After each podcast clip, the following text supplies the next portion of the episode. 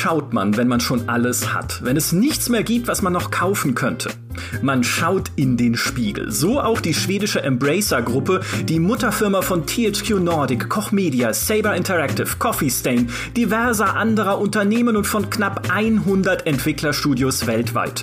Embracer gehören inzwischen hunderte Videospielmarken. Wen sollen die noch kaufen? Na, sich selber natürlich, nur in einem anderen Bereich. Die französische Asmodee-Gruppe ist quasi das Embracer der Brettspielwelt. Asmodee hat selbst mehrere Spieleverlage sowie hunderte Marken aufgekauft und dann kommt im Dezember 2021 Embracer und kündigt an, dass sie Asmodee schlucken wollen für 2,75 Milliarden Euro.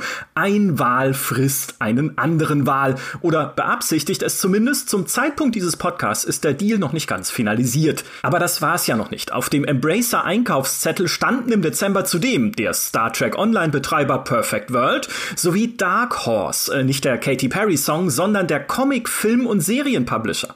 Dazu noch der Berliner Streaming-Anbieter Spotfilm Networks, das Animationsstudio Ditchik aus Budapest und Shiver Entertainment in Miami. Embracer wächst immer weiter. Deshalb müssen wir diesen Koloss knapp sieben Monate nach unserem ersten Embracer-Podcast noch einmal unter die Lupe nehmen. Wo wollen die hin, wenn sie jetzt auch noch im Brettspiel, Comic, Film und Streaming-Geschäft mitmischen? Mein Name ist Michael Graf und wie könnte ich über ein Unternehmen sprechen ohne ihn? Er ist Unternehmensberater bei 1789 Innovations und Podcaster bei Corporate Therapy. Hallo, Human Nagafi. Guten Tag. Als Stargast mit dabei ist jemand, der sich nicht nur mit Videospielen und Podcasts sehr gut auskennt, sondern auch mit Brettspielen. Er gehört sogar zur Spiel des Jahres Jury und ihr kennt ihn natürlich als GameStar-Autor und von Insert Moin. Herzlich willkommen, Manu Fritsch. Wunderschönen guten Morgen, schön hier zu sein. Das ist eine ungewöhnlich große Runde für eine Industrieanalyse, die Human und ich normalerweise ja zu zweit machen, aber es ist ja auch ein ungewöhnlich großes Unternehmen, über das wir inzwischen sprechen müssen, wenn es um Embracer geht. Ein kleiner Hinweis, das ist ja schon unsere zweite Folge über Embracer und äh, wenn ihr so das Grundlagenwissen nochmal nachholen wollt, was es für eine Firma ist, wie sie entstanden ist, wer alles noch dazu gehört, außer den Firmen, über die wir heute sprechen werden, wie gesagt, das ist ein ganz schöner Koloss, dann solltet ihr unbedingt, bevor ihr jetzt weiterhört, unsere erste Embracer-Folge hören mit dem schönen Titel Embracer investiert Milliarden, um das Anti-Activision zu werden. Also, ne, hört da noch mal rein. Was ich sehr spannend fand jetzt, als ich wiederum neu recherchiert habe, was Embracer eigentlich alles macht und wen sie alles aufkaufen, es gibt immer und immer mehr Berührungspunkte mit meinen eigenen Vorlieben.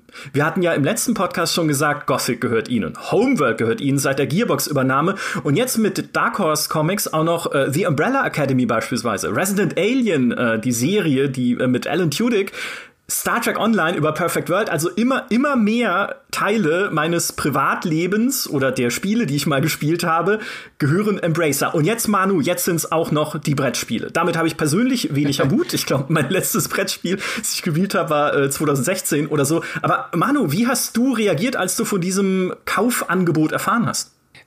Ich war ziemlich überwältigt, ehrlich gesagt. Also das war so eine richtige Wow-Meldung, die wirklich ähm, erdbebenartig auch durch die Brettspielszene gewabert ist, weil Asmodee ist ja schon in der Brettspielwelt sowas gewesen wie das Embracer der Brettspielwelt und dass jetzt ein Embracer von Embracer gekauft wird, dadurch, dass ich mich ja in beiden Welten bewege, war das für mich erstmal so ein bisschen so ein Mindblown.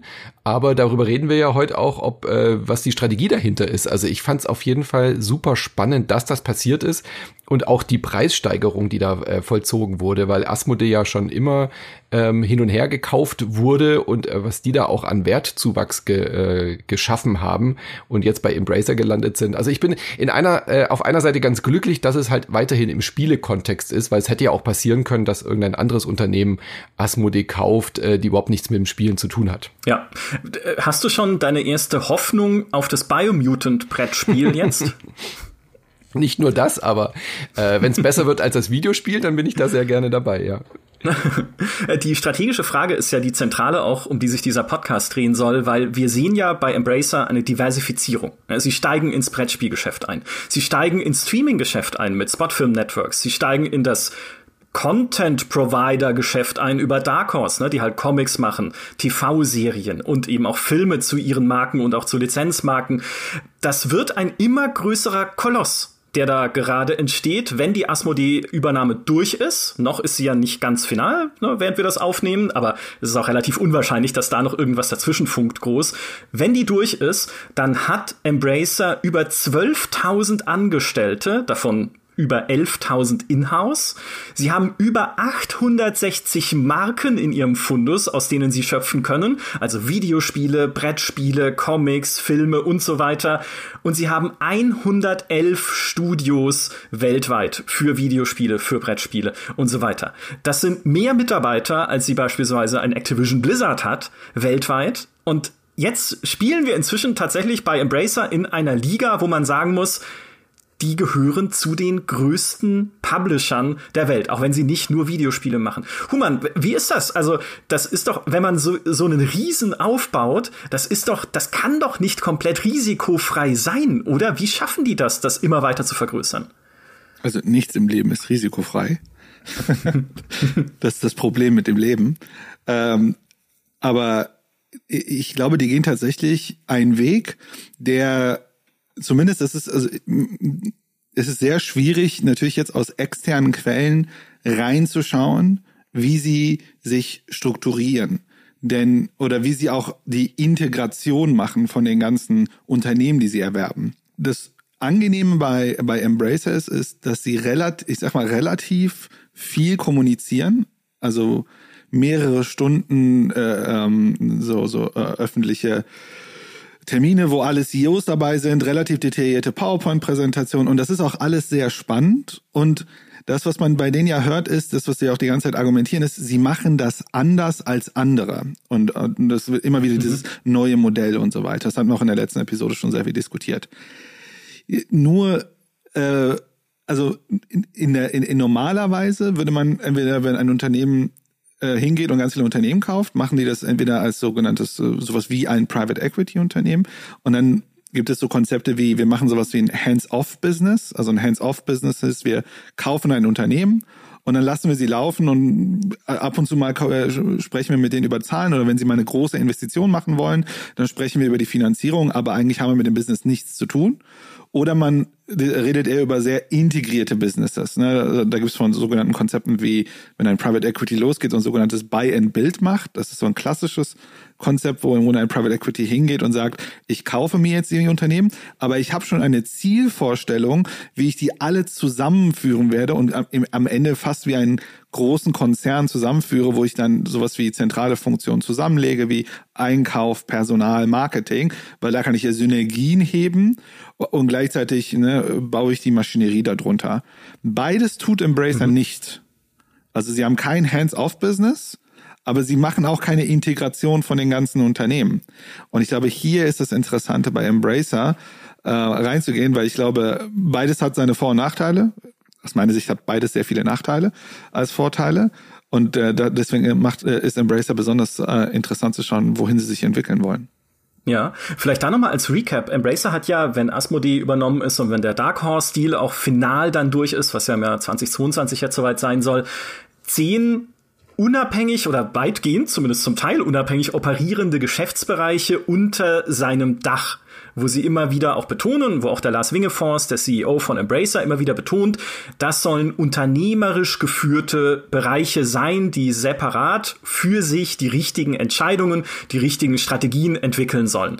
Und wenn sie kleinere Studios kaufen und kleinere Anbieter, also auch mal eine PR-Agentur, auch mal ein QA-Studio in Rumänien beispielsweise oder halt irgendwie kleinere äh, Spieleentwicklerstudios, dann werden die oft eingegliedert dann als Teile einer größeren Operationseinheit. Also Saber Interactive zum Beispiel durfte sich im letzten Jahr 4A Games einverleiben, den Entwickler der Metro-Serie beispielsweise. Ne? Und darf, die arbeiten jetzt mit denen weiter zusammen. Aber diese, diese einzelnen Geschäftsbereiche, zu denen gehört halt auch THQ Nordic, der Publisher, zu denen gehört Koch Media, der Spiele-Publisher und Film-Publisher, Coffee Stain, ne, der Publisher, der unter anderem Walheim hervorgebracht hat im letzten Jahr als einen ihrer großen Hits, die sollen eigenständig Entscheidungen treffen. Und das ist ja auch das genaue Gegenteil von dieser Ubisoftisierung, wie ich sie mal nenne, die wir bei ha, Ubisoft sehen, ne? ja. wo halt versucht wird, alles zu einem homogenen Netzwerk zusammenzuschmieden.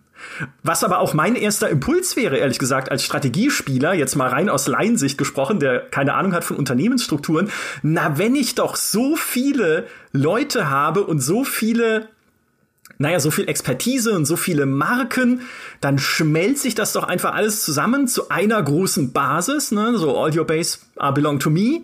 Und wir machen jetzt so den richtig großen Wurf. Ne? Wir, wir setzen uns zusammen und machen das Activision-Modell. Wir entwickeln nur noch fünf Spiele im Jahr, aber das sind halt die Milliardenserien. Ja. Und genau das machen sie ja nicht. Ich finde, der Kauf von Asmodee unterstreicht auch das, was Human gesagt hat oder was ihr auch im ersten Podcast äh, gesagt habt, dass es eben Käufe sind, die vor allem auch markengetrieben sind. Also was sie allein an Marken mit Asmodee gekauft haben. Ähm, Asmodee selbst hat, da, hat die gleiche Strategie ja verfolgt. Die haben ja ganz viele äh, Brettspiel-Subverlage, kleine Verlage reingenommen, haben die aber weitgehend auch autark laufen lassen. Ja, also haben gesagt, wir kümmern uns um den Vertrieb, wir kümmern uns um alles, was ihr selber nicht abdecken könnt als kleiner Verlag Verlag, aber die Spieleentwicklung und so weiter, da reden wir euch nicht rein. Stellenweise findet man das Asmodee-Logo sogar nur auf der Rückseite oder im Impressum. Also das mhm. ist nicht so ein ähm, wie Ravensburger oder Schmidt-Spiele oder so das machen, dass es halt alles dann immer ein Ravensburger Spiel ist mit der blauen Ecke unten. Bei Asmodee-Spielen hast du immer auch die eigenen Verlage groß mit Logo vorne drauf und du weißt eigentlich nur, wenn du genau hinschaust, dass Asmodee den Vertrieb und das Ganze äh, drumherum gemacht hat. Und dass das ganze Konstrukt jetzt, die auch schon so Embracer-artig gearbeitet haben bei Asmodee, dass die jetzt auch bei Embracer sind, ich finde, es ergibt auch nur Sinn, dass Embracer die gekauft hat. Also hätte jetzt ähm, Ubisoft äh, Asmodee gekauft, das hätte überhaupt nicht funktioniert, meiner Meinung nach. Also das mhm. unterstreicht, finde ich, schon auch diese Strategie, wie ihr sie ausgearbeitet habt letztes Mal, dass das genau Embracers Ding ist, dass sie sagen, Asmodee lassen wir so machen, wie sie wollen. Ähm, wir haben aber Zugriff auf die Marken und vor allem halt auf diese Expertise, weil die Leute bei Embracer, die haben ja auch nur null Ahnung von Brettspielen, unterstelle ich jetzt einfach mal, oder von der Brettspielblase. ja, das, das weiß Asmodee. Asmodee ist da seit Jahrzehnten Weltmarktführer. Warum sollten die da jetzt reinkrätschen und den reinreden in ihre Strategie? Ich würde gerne eine Sache erweitern. Äh, einmal bezogen auf das, was du gesagt hast, Micha. Ich glaube, die Autonomie geht über diese zehn, die nennen sie, glaube ich, Plattformen oder diese zehn oder Operating-Entitäten, die geht darüber hinaus. Also es hört nicht bei beispielsweise THQ Nordic auf, sondern auch die Tochtergesellschaften darunter, das ist zumindest das, was ich bisher verstanden habe, auch das, was der Lars immer wieder kommuniziert, auch das sind darunter liegende Unternehmen, sind unternehmerische Einheiten, die frei agieren können, beispielsweise Piranha Bytes, oder Black Forest Games, um jetzt zwei zu nennen, die nicht letztes Jahr oder vorletztes Jahr gekauft wurden. Und teilweise sogar noch darunter hinaus. Ne? Also Koch Media mit Deep Silver und dann hast du Warhorse Studios darunter, die ja auch mit, äh, mit Kingdom Come Deliverance, ne? Äh, auch äh, wo Lars zum Beispiel sieht, das wird einer der größten Premium-Spieleproduzenten, die in äh, äh, Mitteleuropa, äh, Osteuropa sitzen. Und ich glaube, das, das macht es nämlich besonders spannend. Denn das andere Modell zu sagen, wir haben einfach so zehn Business Units, aber diese Business Units selber sind wiederum ganz klassisch strukturiert, löst aus meiner Sicht das Problem nicht. Also solche Konglomerate, die gab es auch schon früher. Das ist die eine Perspektive. Ich glaube, diese Idee des Unter und ich glaube, das ist auch die M&A also die, äh, die, die Kaufstrategie von, von Embracer, von Lars ist, ich muss Leute finden, die weiter unternehmerisch sein wollen und nicht nur Angestellte sein wollen, aber wirklich bis auf die kleinen Teams, also die kleineren Studios, ne, wie zum Beispiel Piranha Bytes. Das andere, was ich interessant finde, Manu, das geht so äh, in das, was du gesagt hast, ich glaube, der Unterschied zwischen äh, also das ist meine Annahme, alles ist Annahme, weil ich noch nicht mit denen inter äh, interviewen konnte, um die Strukturen darunter zu verstehen. Aber zumindest gibt es Indizien dafür. Embracer selber sind ja nur so 10, 15, 20, also es ist ja eine ganz kleine Gruppe von Leuten, die im Wesentlichen Strategie und Business Development machen.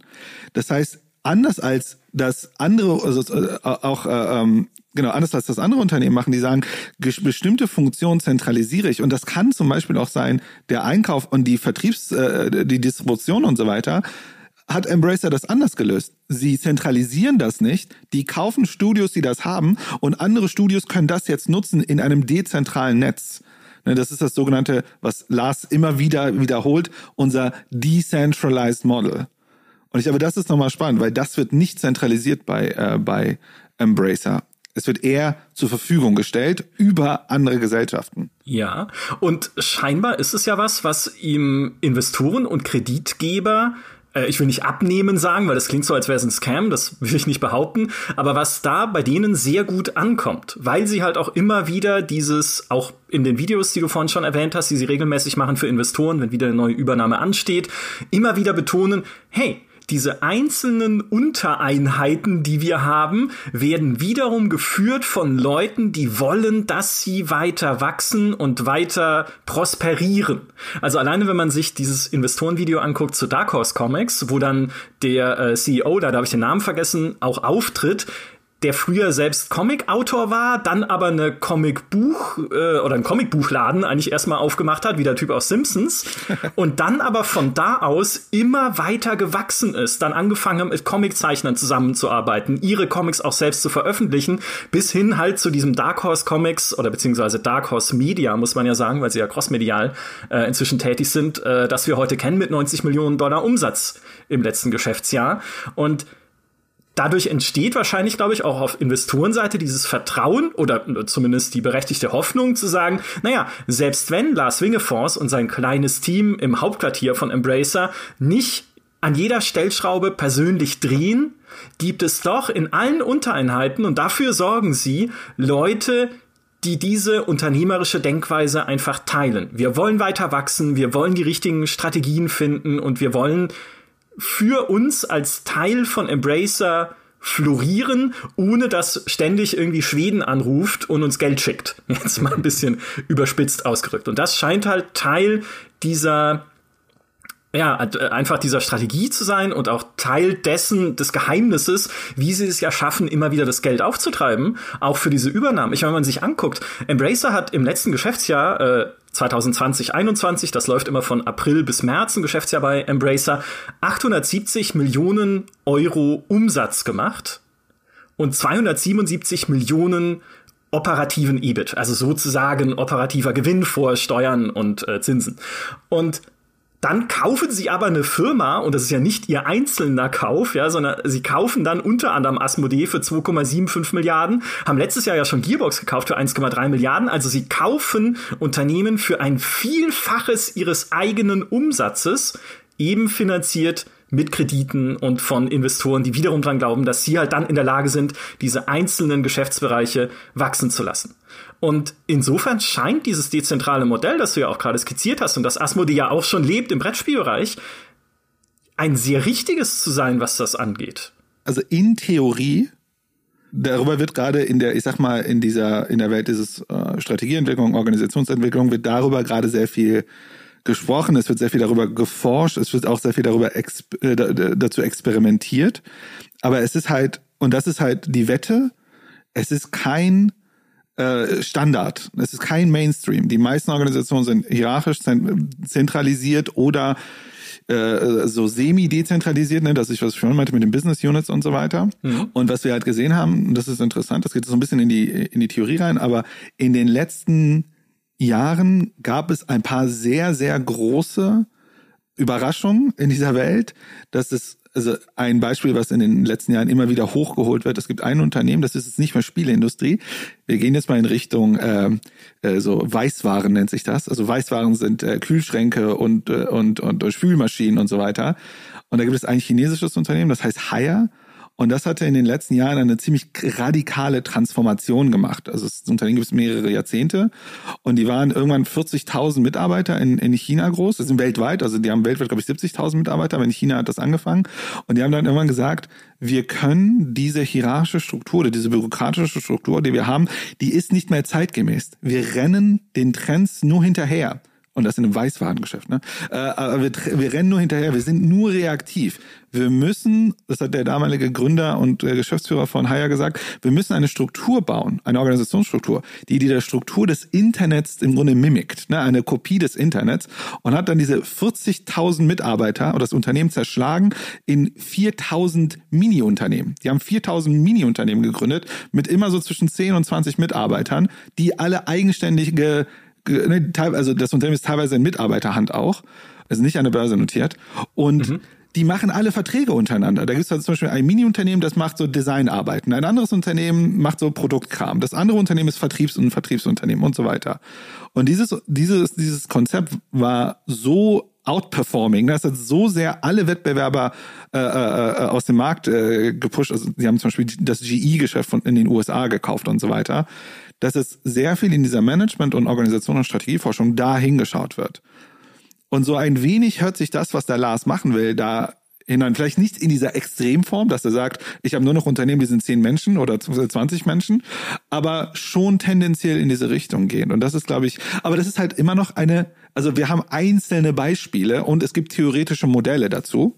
Das muss ich sagen, das ist auch genau das Themengebiet, wo, wo ich drin selber forsche. Mhm also es gibt nicht so viel Beweise dazu. Das ist, also ich würde nicht sagen, dass es ein äh, Scam oder ein Hoax ist, aber es gibt auch keine validierten Daten, dass das funktionieren kann in zum Beispiel Gaming, weil es gibt, also es gibt Valve, die sind halt, aber die sind halt 400 Leute. Ja, ich nenne es mal das Ameisenhaufen-Prinzip. Ja, da. Oh, dem würde ich sofort widersprechen. Ich weiß. Das ist jetzt zu theoretisch. ich versuche es nur in schöne, in schöne Bilder zu packen, was du sagst. Ja, man könnte sagen, eine Art Schwarmintelligenz, die aber deutlich anders funktioniert als eine Schwarmintelligenz. Also es ist schon so eine, also man würde eher sagen, es ist, eine, es ist wie das Internet denkt. Ne? Es ist die Logik des Internets. Mhm. Ja, klingt auch wie ein cooles Stellaris-Volk, äh, was ich gerne spielen würde. Die Internetianer. Was ich mich frage halt, oder was für mich die, die Kernfrage bei diesem ganzen, bei dieser ganzen Struktur ist, die dieses Unternehmen oder diese Gruppe hat, wie schafft man es, dass die Leute, ne, weil sie sagen ja und sie betonen ja auch immer wieder bei jeder neuen Übernahme, es gibt Synergien, ne, wir müssen sie nur nutzen, wie Manu vorhin auch gesagt hat, ne, Brettspiele zu den Videospielmarken oder irgendwie Brettspielumsetzungen für digital, ne? was ja eine Möglichkeit wäre, die man jetzt einfach relativ einfach gehen könnte, weil man hat das ja alles im Konzern, aber gerade bei so einer dezentralen Organisationsform fußt das ja darauf, dass Leute unabhängig von Lars Wingefors jetzt, der ihnen nicht sagt, setzt euch bitte an den Tisch und redet miteinander, miteinander, Leute zusammenkommen, um solche Pläne zu entwickeln. Und da wäre tatsächlich die spannende Frage, wie macht man das und wie läuft das dann auch in produktive Bahnen? Weil es kann ja auch nicht sein, dass die ganze Zeit, weißt, dann redet halt Gearbox mit Dark Horse Comics über Borderlands Comics beispielsweise. Es gibt sogar jetzt äh, von Dark Horse Comics zu Tiny Tina's Wonderlands, zu diesem Borderlands Ableger. Ne? Und aber die verkaufen sich irgendwie gar nicht. Und gleichzeitig redet irgendwie Asmodee mit Gothic, äh, mit, mit Piranha Bytes über ein Gothic-Brettspiel, das ich sofort kaufen würde. Das wäre doch geil. Das wäre doch richtig geil. Total. Aber äh, äh, die, die, kann man zulassen, dass das floppt, ja, und dass die Leute daraus lernen? Oder was muss man denn, also was muss denn stimmen, damit das trotzdem für diese gesamte Gruppe produktiv ist, diese Zusammenarbeit? Das ist für mich so die Frage. Also ich glaube, bei der Spiel, auf der Spieleseite kann man das aus meiner Sicht ganz gut beantworten. Für mich ist tatsächlich die größere Frage ist an der, an der Stelle, vielleicht sollte ich das mal die andere Frage beantworten, aber an der Stelle wäre eigentlich, wie kompatibel ist die Produktion und die Entwicklung von Comics von äh, Brettspielen und jetzt auch Filmkram, weil die haben ja auch so einen Film unter, also so einen Film-Streaming-Dienst oder so gekauft. Genau. In dieser gesamten Kette. Denn, also, ähm, ich will jetzt nicht zu theoretisch werden, aber die Frage ist natürlich, welche, also die, die fundamentale Ebene ist, welche Incentivierung, also welche Anreizstruktur hat dieses Unternehmen. Ne? Also was wird belohnt, ne? welches Verhalten wird belohnt, welches Verhalten wird sanktioniert und das meine ich jetzt gar nicht nur behavioristisch, sondern äh, ne, das kann ja auch konstruktivistisch und so weiter erklärt werden, also über welche Vertragsgestaltung, wer darf mit wem kommunizieren und dann sind wir schon direkt auf der zweiten Ebene, welches Operating Model, also welches Betriebssystem sozusagen, liegt über dem Ganzen hinaus. Also kann ich, in, also kann der Piranha-Bytes-Entwickler ganz einfach mit dem Gearbox-Person redet. Findet er den? Können die zusammen was initiieren? Können sie sich austauschen? Also das ist dann sehr viel Infrastrukturthematiken. Ich glaube, das muss man sich so vorstellen. Das ist wie, also wenn, stellen wir mal es vor, Embracer Group ist wie eine Bundesregierung die reguliert ein System. Die gibt Infrastruktur vorne, wie Telekommunikation, Straßen und so weiter. Und dann gibt es dort drin autonome Agenten, ne, die, also Gruppen und äh, Individuen, die dann durch bestimmte äh, äh, Kanäle miteinander kommunizieren können und dann, dann kommt das Wichtige, die dann auch miteinander Verträge abschließen können, wie zum Beispiel, ey, lass uns doch das machen, ich bring das rein und du bringst das rein, diese Verträge Sicherheit reinbringen und dann natürlich irgendeine Art Rückkopplung passiert, wie zum Beispiel ich partizipiere einem Wert oder wie auch immer, was danach passiert. Und die Frage, und das muss halt sichergestellt sein, dass das passieren kann, also dass diese ganzen, ich sag mal, Kontrollen und äh, Anreize und so weiter in dem System gut funktionieren, dann kann das passieren. Das ist ein super heikles Thema, weil man, man kann da auch leicht viel falsch machen, mhm. dass dann am Ende nichts passiert oder Negatives passiert. Aber das wäre zum Beispiel, also das wäre die Antwort darauf, wie kann man solche Systeme bauen. Das ist vielleicht ein bisschen theoretisch. Äh, was aber dabei wichtig ist, sind, dass die Wertschöpfungsketten gut miteinander interagieren können. Und deswegen meine ich ja bei, bei Spieleentwicklung, ich denke mal, die sprechen ja alle mehr oder weniger eine Sprache. Und dann frage ich mich, also ich war sehr, sehr überrascht über Dark Horse und über, ähm, was habe ich, ah, Asmodee. Weil ich habe gar keine Ahnung, wie die Produktion dort funktioniert und wie gut ist das integrierbar. Ich weiß, dass, die, dass Asmodee auch irgendwie so ein Starcraft-Spiel und so weiter gemacht hat. Mhm. Aber vielleicht sind es ja komplett unterschiedliche Wertschöpfungen, so dass diese beiden Welten, außer dass sie mal über eine IP-Austausch mit äh, reden, da gar keine äh, Zusammen Zusammenarbeit kommt. Und das wäre ja sinnlos. Aber müssen sie es denn? Müssen sie denn? Also ich sehe das gar nicht als so großes Risiko jetzt aus unternehmerischer Sicht. Äh, die kaufen in der Regel haben die doch jetzt immer Unternehmen gekauft, die für sich auch auf eigenen Füßen stehen und äh, wirtschaftlich arbeiten. Also für mich ist es irgendwie so ersichtlich, dass sie sagen, okay, wir kaufen das, das funktioniert, wir kaufen das, das funktioniert auch. Selbst wenn nichts passiert, selbst wenn keine Synergien passieren, erwirtschaften wir trotzdem Geld, weil diese Unternehmen für sich auch wirtschaftlich arbeiten. Also wir investieren ja in einen Markt, äh, im Beispiel von Asmodee, der so dermaßen boomt wie keine andere Branche zurzeit. Also auch angefeuert durch die Pandemie hat Asmodee so dermaßen hohe Umsatzzahlen gemacht, das ist irre. Also die haben 30 Prozent Wachstum in der Brettspielbranche in den letzten Jahren verzeichnet. Die sind alle total ähm, happy, gerade die Klassikerspiele, äh, die haben ja etliche Spiel des Jahres Titel aufgekauft in den letzten Jahren, also Zug um Zug, Pandemic, Dixit, ähm, Seven Wonders und so weiter. Also das Unternehmen selber, das zu kaufen, ist kein großes Risiko, weil das ein ungeheurer Wachstumsmarkt ist. Und wenn aber dann Synergien entstehen und du gibst quasi diesen Unternehmen einen Nährboden, sich auch noch untereinander irgendwie zu vernetzen, dann kannst du doch eigentlich nur positive Aspekte gewinnen, weil wenn du denen nicht groß reinredest und wenn du denen jetzt nicht groß irgendwie eine neue Linie aufforcierst, wie es bei Ubisoft vielleicht zum Beispiel wäre, dass du dann auf einmal auch Fremdproduktions äh, äh, Leistung erbringen musst für ein anderes Studio, ja, was viele Studios ja irgendwie auch das Genick gebrochen hat. Sondern du lässt ihnen ihre kreative Freiheit, du lässt ihnen ihr bestehendes Unternehmen äh, so weiterlaufen und wenn sich Synergien entwickelt, so wie du gesagt hast, du schaffst irgendwie Möglichkeiten, dass die Leute äh, möglichst schnell miteinander irgendwie in Kontakt kommen können. Und wenn nichts passiert, hast du ja auch nichts verloren. Ja, äh, also ich glaube, du hast recht. Die Risikoseite in dem Modell von Embracer sehe ich selber auch als gering. Also du kaufst ein starkes Unternehmen, nicht nur stark im Sinne von Erwartung, ne, äh, Hashtag äh, äh, Crypto Games, sondern auch echt. also die, die haben echt was, sogar wirklich was zum Anfassen.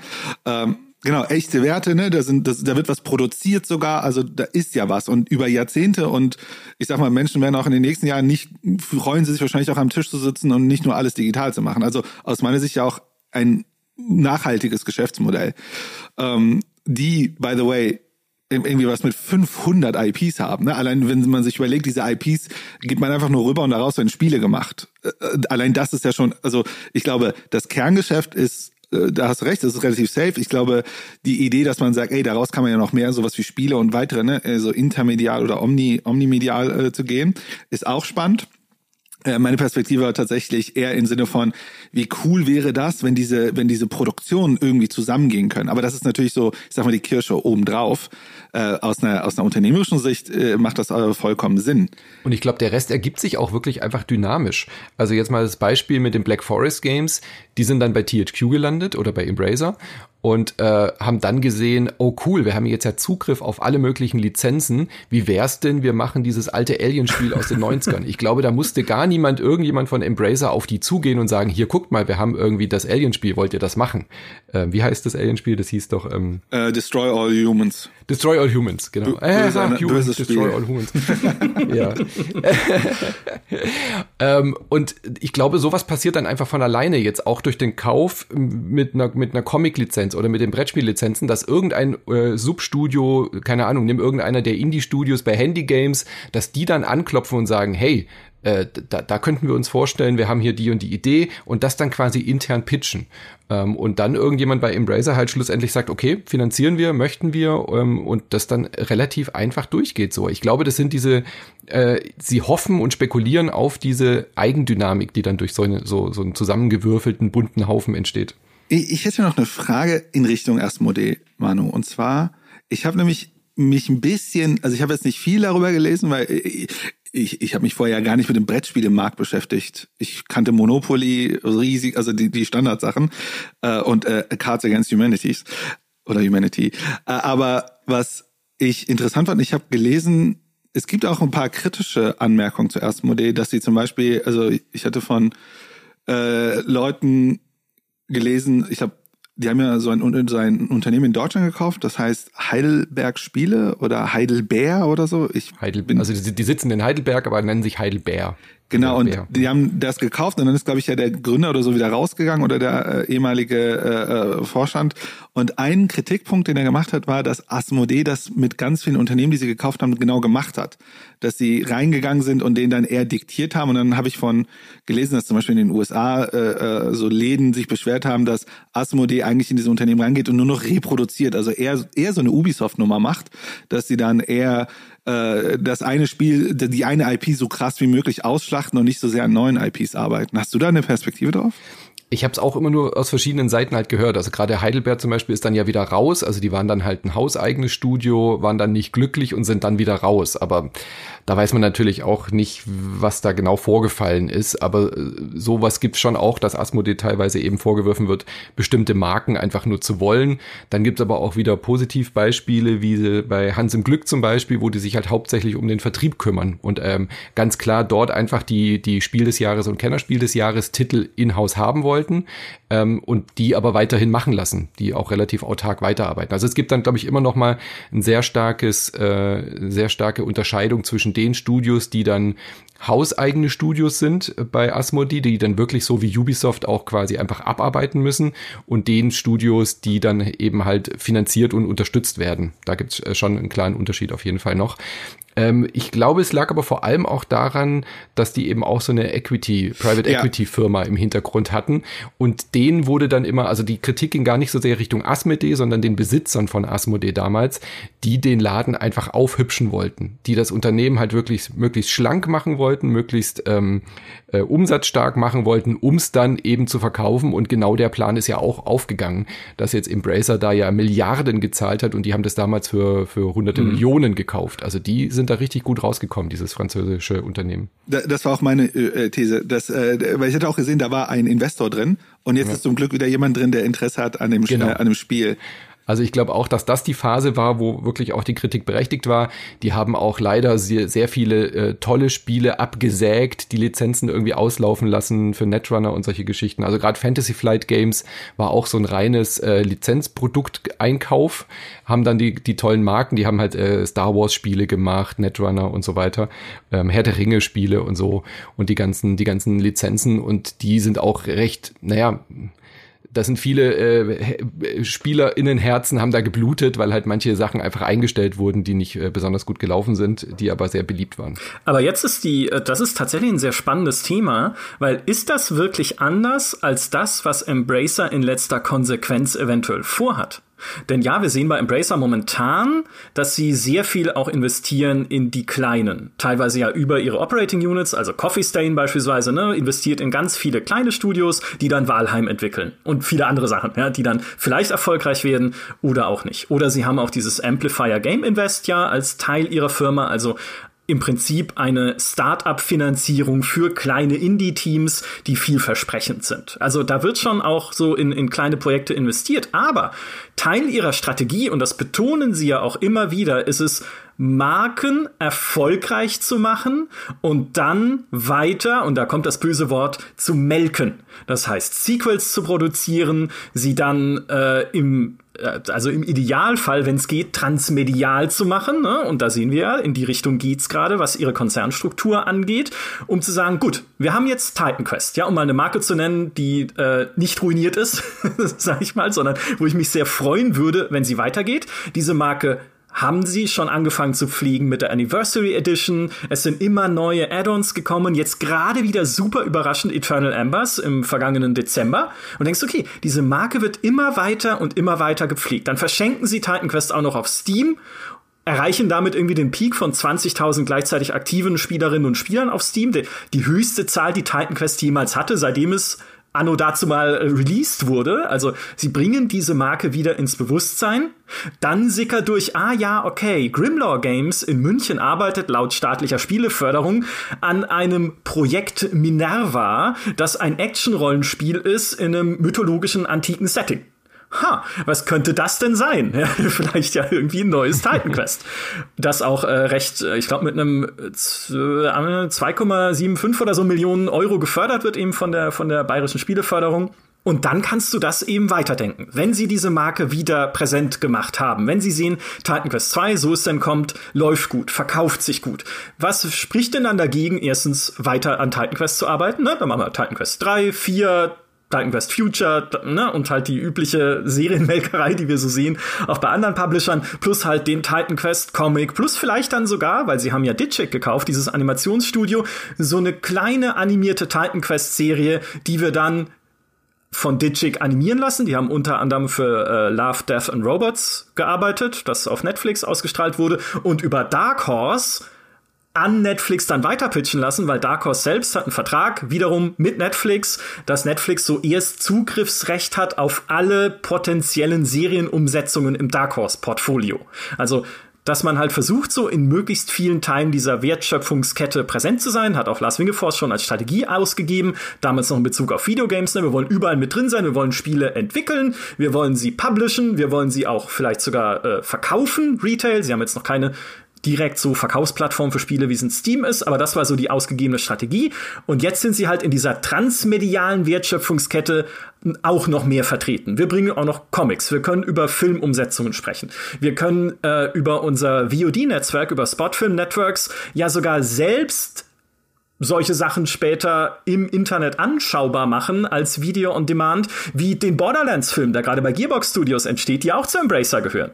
Ähm, Spotfilm Networks, vielleicht als kurzer Einschub für alle von euch, die, denen der Name nichts sagt, das ist der Betreiber von Netzkino. Und Netzkino ist relativ bekannt in Deutschland. Das ist ein YouTube-Channel einerseits mit 1,3 Millionen Abonnenten, wo man einfach Spielfilme anschauen kann. Und es ist auch eine Website im Internet, die ziemlich ähnlich ist wie Netflix, wenn man sie sich so anguckt, Netzkino, äh, wo man auch einfach Filme anschauen kann. Und zwar in der Normalform kostenfrei. Das ist dann werbefinanziert. Es gibt aber, glaube ich, auch ein Premium-Abo, wo man sich dann halt die, die Filme angucken kann ohne Werbung. Meistens so Spartenfilme. Aber ja, siehst du, Embracer hat jetzt auch den Fuß in diesem Streaming-Vertriebsgeschäft. Und mit Koch Media, die ja auch eine Film-Publishing-Gesellschaft haben, ja auch noch Zugriff auf ganz viele Film-Vertriebsdeals, die man dann ja wiederum ins Spot für Networks packen kann. Also ganz viele Möglichkeiten, eine Marke, die man hat, auf ganz vielen Kanälen zu platzieren. Und das muss doch die Ultima Ratio sein. Klar, sie können nebenher noch weiter ihr Inkubatorengeschäft machen, ja, und gucken, okay, da drüben ist ein Indie-Team, was gerade ein neues Valheim entwickelt. Der Typ da hinten hat irgendwie die Idee fürs nächste Minecraft. Vielleicht finanzieren wir den über unser Amplifier-Invest oder so. Aber im Kern ist es doch, Marken groß machen. Ja, momentan bewegen wir uns, wenn wir die Marken angucken, die THQ Nordic beispielsweise hat, also ich würde sagen, eher auf so einem Double-A-Niveau, ja, wenn überhaupt, so ein Biomutant und sowas, das ist alles noch ausbaufähig. Also da ist Luft nach oben, was auch Qualität angeht. Aber wenn wir was gefunden haben, was wir groß machen können, dann machen wir es groß. Und dann bist du wieder am Ende der Kette bei einem Activision oder Electronic Arts, das einfach jetzt noch seine großen Marken nicht gefunden hat. Und sie haben ja jetzt große Marken gekauft. Also ich finde, Dark Horse ist jetzt auch kein kleiner Player und gerade Asmodee, da haben sie halt äh, das Double A der Brettspiele eingekauft. Also und auch der teuerste Deal, ne, den ja, sie bisher gemacht haben mit zwei, also 2,7 Milliarden. Oder und das so. ist kein, das sind keine B-Lizenzen im Brettspielmarkt, sondern das ist halt der Ma Weltmarktführer, der, wie ich schon gesagt habe, äh, mit die meisten Spiel des Jahres Lizenzen hat und äh, Dauerbrenner ist. Also wenn du in in Brettspielläden reingehst, in, in, in äh, Geschäfte, die Brettspiele führen, wird wahrscheinlich 60 Prozent der Spiele, die da stehen, gehören wahrscheinlich Asmodee. Also das ist schon noch mal eine andere Hausnummer als damals haben wir ja so ein bisschen drüber gelächelt. Ja, okay, die, die alten THQ-Marken, das waren ja, wie du schon gesagt hast, äh, auch manche Titel sind nur so ein Nostalgiefaktor, die wiederzubeleben könnte funktionieren, aber das waren jetzt nicht die großen Namen wie ein Assassin's Creed oder ein FIFA oder sowas. Ja? Und bei den Brettspielen und bei den Comics finde ich, sie haben jetzt nicht Marvel oder DC gekauft, aber trotzdem haben sie jetzt schon noch mal einen größeren Schritt gemacht, was diese Markenstrategie angeht und nicht irgendwie die kleinen unbekannten Marken gekauft, die man wiederbeleben könnte, sondern sondern die aktiven großen Marken gekauft im Brettspielbereich. Ja, und im, genau, und im Spielebereich fehlen die ihnen noch. Also da haben sie nichts von dieser Magnitude, wie es eben dann ein, beispielsweise, ne, ich glaube, Asmodee hat ja auch die Rechte am englischsprachigen Katan, an Siedler von Katan und Katan. Co. Mhm. Also Siedler, Siedler von Katan äh, hier bekannt, aber ist weltweit jetzt als Katan eben nur noch bekannt, ja. Also für mich persönlich größer wird's nicht. Das ist ja für mich das, das Brettspiel überhaupt. Und das haben sie im Spielebereich eben noch nicht. Und mein Paradebeispiel dafür, dass Embracer schon sehr also nicht wie das Imperium diktiert, was zu passieren hat, aber doch versucht, kontrolliert mit diesen Marken umzugehen, die sie in ihrem riesigen Portfolio ja inzwischen haben, ist Aquanox. Weil ich, also mit absolut, also oder mit, sagen wir mal, 99-prozentiger Sicherheit gehe ich nicht davon aus, dass wir nochmal irgendwas zu Aquanox sehen werden, weil Aquanox Deep Descent, das war kein schlechtes Spiel, aber ich hatte damals schon mit Lars Wingefors auf einer lustigerweise Branchenparty auf der Gamescom drüber gesprochen, warum die überhaupt neues Aquanox machen, weil Aquanox war nie eine große Marke. Und da hatte er schon gesagt, er hat sich nur dazu breitschlagen lassen, das zu greenlighten sozusagen, weil sie vorher einen Kickstarter gemacht haben, um das Interesse zu testen das Wasser zu testen. ja, ja. Hm.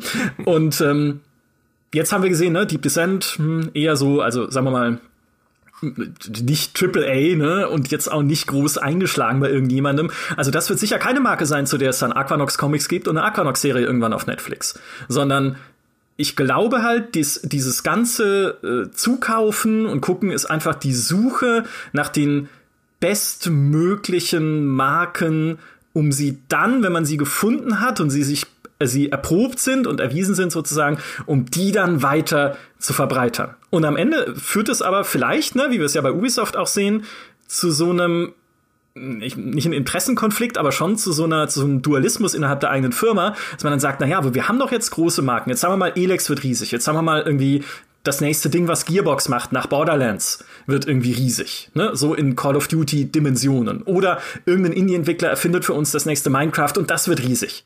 Ja, ja, Walheim haben wir ja schon. Also, ja? dass da aus Walheim noch eine Serie wird, siehe Arcane, was, was League of Legends gerade gemacht hat.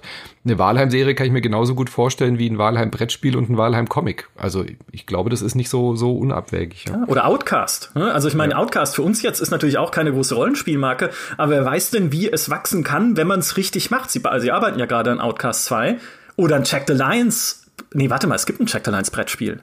Hm, steht ah. hinter mir, ja. Echt? Und? Taug, taugt's was? Das muss ich jetzt fragen. Ich habe es leider noch nicht gespielt, oh. weil äh, die Leute, mit denen ich Brett spiele, die kennen Jagged Alliance nicht. Ah. Äh, also da müsst, du, müsst du mal herkommen. Vielleicht müssen wir das mal spielen. Ja, gerne, gerne. Aber Michael spielt keine Brettspiele anscheinend. Ja, aber das, dafür mache ich eine Ausnahme. Ich fahre nur nie wieder nach Freiburg, weil ich da letztes Mal ein Auto kaputt gemacht habe in der Tiefgarage. äh, aber das ist ein anderes Thema jetzt. so, was ich sagen wollte, ist dieser Dualismus zwischen, ne, wenn wir die großen Marken gefunden haben, bleibt dann eigentlich dieser Unternehmensspirit noch erhalten, auch weiterhin so ein Inkubator zu sein für die kleinen Marken? Oder ist das, was wir jetzt bei Embracer sehen, eigentlich nur noch die Raupenform von dem, was in zehn Jahren ein neues Activision ist? Äh, ich würde sagen, es wäre dumm, wenn sie das machen. Äh, also ich glaube, es muss natürlich noch den, dem Teststand stehen, weil wir es nicht wissen. Hm. Wenn sozusagen Ideale und Visionen auf Geld treffen, wie sich das dann verhält. Das wissen wir nicht. Ähm, nichtsdestotrotz, ich, äh, um da mal so ein bisschen das zu strukturieren, was du gesagt hast, ich glaube, eine Perspektive, die man eventuell auf Embracer ziehen kann, ist die, die Unterscheidung zu machen zwischen Steuerung und Regulierung. Das zum Beispiel in klassischen Unternehmen wird gesteuert. Ne? Das heißt, es wird Budget geplant, es wird Sachen werden freigegeben, es, es gibt so eine Art Kette der Kommunikation, wie Sachen weiter runtergegeben werden. Und am Ende wird oben über irgendwas entschieden und dann müssen Leute am Ende unten ausführen. Und die Entscheidung, die oben getroffen wird, wird im besten Falle vielleicht auf Marktdaten oder Studien und so bezogen. Und das Gegenmodell wäre ja oben, die entscheiden nicht über sowas, sondern es, die Entscheidung passiert in der Peripherie, da wo die Entwickler und die Spieler zusammentreffen, da wo man auch mal einem Trend voraus sein kann oder einen Trend erschaffen kann, dass dort die relevanten Inhaltsentscheidungen getroffen werden, aber das System trotzdem reguliert wird, dass gewisse Sachen in Bahn gebracht werden, aber ohne, also sozusagen, die, um, um es mal wieder ein bisschen theoretisch zu machen, die Trennung von Inhalt und Form sozusagen. Dass der Inhalt in der Peripherie entsteht, die Form aber wie Inhalte entstehen können, natürlich dann von oben reguliert wird. Und das kann zum Beispiel auch sein wie, äh, ne, wenn ich eine coole Idee habe für ein Spiel, gibt es einen Ort, äh, ne, man hast ja gesagt, wo ich pitchen kann für eine Idee. Ne? Es gibt einen Geldgeber. Äh, in der normalen, im normalen Markt müsste ich entweder zu Kickstarter gehen oder eine Finanzierung finden oder versuchen, das irgendwie neben meiner normalen Arbeit zu machen. Aber in diesem Embracer-Ökosystem finde ich Geldgeber. Und, und ich glaube, das ist dort, wo sich ein Embracer hinentwickeln kann, wenn man weggeht von Organisationen wie eine planwirtschaftliche Logik zu denken und hinzugehen, wenn wir darüber nachdenken, was für ein Embracer so eine marktwirtschaftliche Logik bekommt. Und zwar, es gibt in der Mitte, sage ich mal, so eine Art Pool von IPs und es gibt einen Pool von Geld und es gibt ein Netzwerk von Menschen mit Fähigkeiten von unterschiedlichen Arten von Distributionskanälen äh, und so weiter. Und dann kann ich im Grunde vielleicht als Teilnehmer in diesem in diesem Ökosystem kann ich mir im Grunde meine Sachen zusammenstellen, schauen, dass ich damit vorwärts komme und ich habe die Eigenverantwortung. Und wenn es dann groß wird, will ich dann vielleicht das Ding auch weiter groß machen. Ne? Sagen wir mal, ich habe ein cooles Spiel, ich habe Walheim jetzt, ne? das ist ein kleines Team, ey, Walheim wird voll das krasse, voll der krasse Hit und dann hole ich mir die Leute von Saber Interactive, die machen die E-Contracting-Arbeit, die helfen mir das Ding zu porten für, für eine Konsole, so und dann quatsche ich mit den Dark Horse-Leuten, die sollen mir helfen, daraus mal, äh, keine Ahnung, meine, meine Premium-Box zu machen und vielleicht machen wir einen Spin-off daraus, daraus wird ein Comic und so weiter. Ne? Also, aber die Frage ist immer, woher kommt das? Wird das von oben gesteuert oder wird das von von oben reguliert und Menschen handeln da da drin im Sinne von gewissen Mecha äh, ne, so Anreizsystemen. Ne? Wir kennen das ja auch aus dem Gaming, wie Anreizsysteme funktionieren. Äh, Im Positiven und wie im Negativen. Und ich glaube, das ist die Frage, äh, oder, das ist die Richtung, das wäre eine sehr spannende Richtung, die Embracer gehen könnte, die dann die Fragen, die du vorhin gestellt hast, Micha, mit ne, diese, ich sag mal, eher kritische Perspektive wieder relativieren würde und sagen würde, das kann auch, natürlich kann, warum sollten sie nicht IP-orientiert sein? Wenn nicht, also, ne, Micha, du bist ja im Games, GameStar-Universum und du hast jetzt dieses Podcasting angefangen und jetzt willst du natürlich das meiste aus diesem Podcast rausholen. Ne? Also, ja, naja. Du hast ja eine Motivation, ich hoffe es zumindest, äh, ich glaube es. Du hast jetzt eine Motivation zu sagen, ich mache dieses Baby jetzt groß. Und dann nutzt du natürlich die, die Ressourcen, die Zugänge, die Menschen, die Netzwerke, die du hast, die dir auch vielleicht die äh, Webedia anbietet, um das zu tun. Und so könnte das ja auch bei Embracer sein, hoffentlich. Ich, ich würde mich da direkt anschließen. Also ich glaube, es wäre dumm, wenn sie versuchen würden, diese Kreativität, die haben so viel kreatives Potenzial in diesen tausenden Unternehmen, die da äh, zu dieser Gruppe gehören, wenn sie das versuchen würden, niedrig zu halten oder, oder Indies nicht mehr zuzulassen, weil das ist ja kein großes Geld. Wenn jetzt ein, äh, ein, eine, eine Untergruppe kommt und sagt, wir haben hier eine coole Idee, dann lass es uns ausprobieren. Ihr seid Eigenverantwortung, probiert's und wenn da sowas wie Wahlheim entsteht, wunderbar. Wenn nicht, ist auch egal. Ja, also solange ihr irgendwie das rechtfertigen könnt und ähm, das irgendwie von oben gesteuert jetzt auf einmal, das, das sehe ich da momentan auch nicht. Also das gibt die Struktur nicht her, das gibt die Historie, die wir bis jetzt beobachtet haben, von diesem ganzen Aufbau nicht her, da jetzt zu sagen, wir wollen das nächste große Activision Blizzard werden und nur noch drei Spiele im Jahr rausbringen, das, das wäre völlig entgegen dem, was wir bisher beobachtet haben, glaube ich. Okay, das wäre sehr schön tatsächlich. Ich habe auch noch eine andere Gefahr, denn natürlich ist es auch recht naheliegend, jetzt, da sie sich ja recht viele Firmen eingekauft haben, auch den Verlockungen aktueller Markttrends mehr nachzugeben, die gar nicht für sich genommen schlecht sein müssen, aber die für uns nichts sind, oder zumindest unseren Spielgewohnheiten widersprechen. Und auch das wird von Embracer ja eindeutig als Chance identifiziert, auch in ihrem Jahresbericht. Erstens, Games as a Service, und warum sonst kaufen sie Perfect World? Niemand kauft Perfect World wegen Star Trek Online und den Cryptic Studios. Perfect World war zuletzt defizitär, wobei man halt, ist falsch ausgedrückt, Perfect World ist eigentlich die chinesische Mutterfirma, die existiert weiterhin. Was sie ja gekauft haben, ist Perfect World Entertainment und die Cryptic Studios und Perfect World Europe. Also das westliche Geschäft dieser Firma hat Embracer übernommen. Also, aber da, dafür kaufe ich es nicht, weil, wie gesagt, die haben zuletzt Verlust gemacht, brauche ich nicht. Aber was sie haben, ist natürlich Expertise im Betreiben Betreiben von Service Games. Ich glaube, Star Trek Online hat jetzt 25 Seasons hinter sich oder, oder noch mehr mit neuem Content, jeweils wieder Änderungen. Es gab noch Mid-Season-Updates. Also wenn mal jemand irgendwie über langen Zeitraum hinweg ein Spiel mit Content versorgt hat und weiß, wie das funktioniert, dann ist es Cryptic und Perfect World. Und ich glaube, das ist eher die äh, strategische Rationalisierung dahinter, zu sagen, wir brauchen jemanden, der jetzt auch diese Expertise im langfristigen Betreiben von Spielen mit in diese Firma bringt, weil das halt ein wichtiger Trend ist, den wir in dieser Industrie jetzt schon sehen und der sich noch viel mehr verschärfen wird in den nächsten Jahren, wenn wir über sowas nachdenken, was schon nicht mehr Games as a Service ist, sondern Games as a Platform ja, was ja ein bisschen dem ähnelt, was äh, Fortnite, äh, was Quatsch, Epic gebaut hat aus Fortnite mit dem ganzen Epic Store Ökosystem noch äh, außenrum, ist ein bisschen dem ähnelt, was äh, Activision gebaut hat aus Call of Duty mit eben den klassischen Call of Duty Kampagnen plus Multiplayer plus Call of Duty Warzone noch, also so eine eigene Produktwelt. Und was Ubisoft gerade versucht mit Assassin's Creed, ne, mit Assassin's Creed Infinity, was ja dann auch so eine Assassin's Creed Plattform werden soll mit ganz vielen unterschiedlichen Welten und Sachen, die da angedockt werden, wie auch immer man das dann am Ende äh, sehen wird. Das ist das eine, ne? also dass Embracer auch mehr dieser Versuchung erliegen wird, in die Service-Game-Richtung zu gehen. Nicht von heute auf morgen. Also sie werden nicht, ich glaube, sie werden nie Piranha Bytes zu einem Service-Game-Studio umpolen können. nee. Das wird keiner schaffen.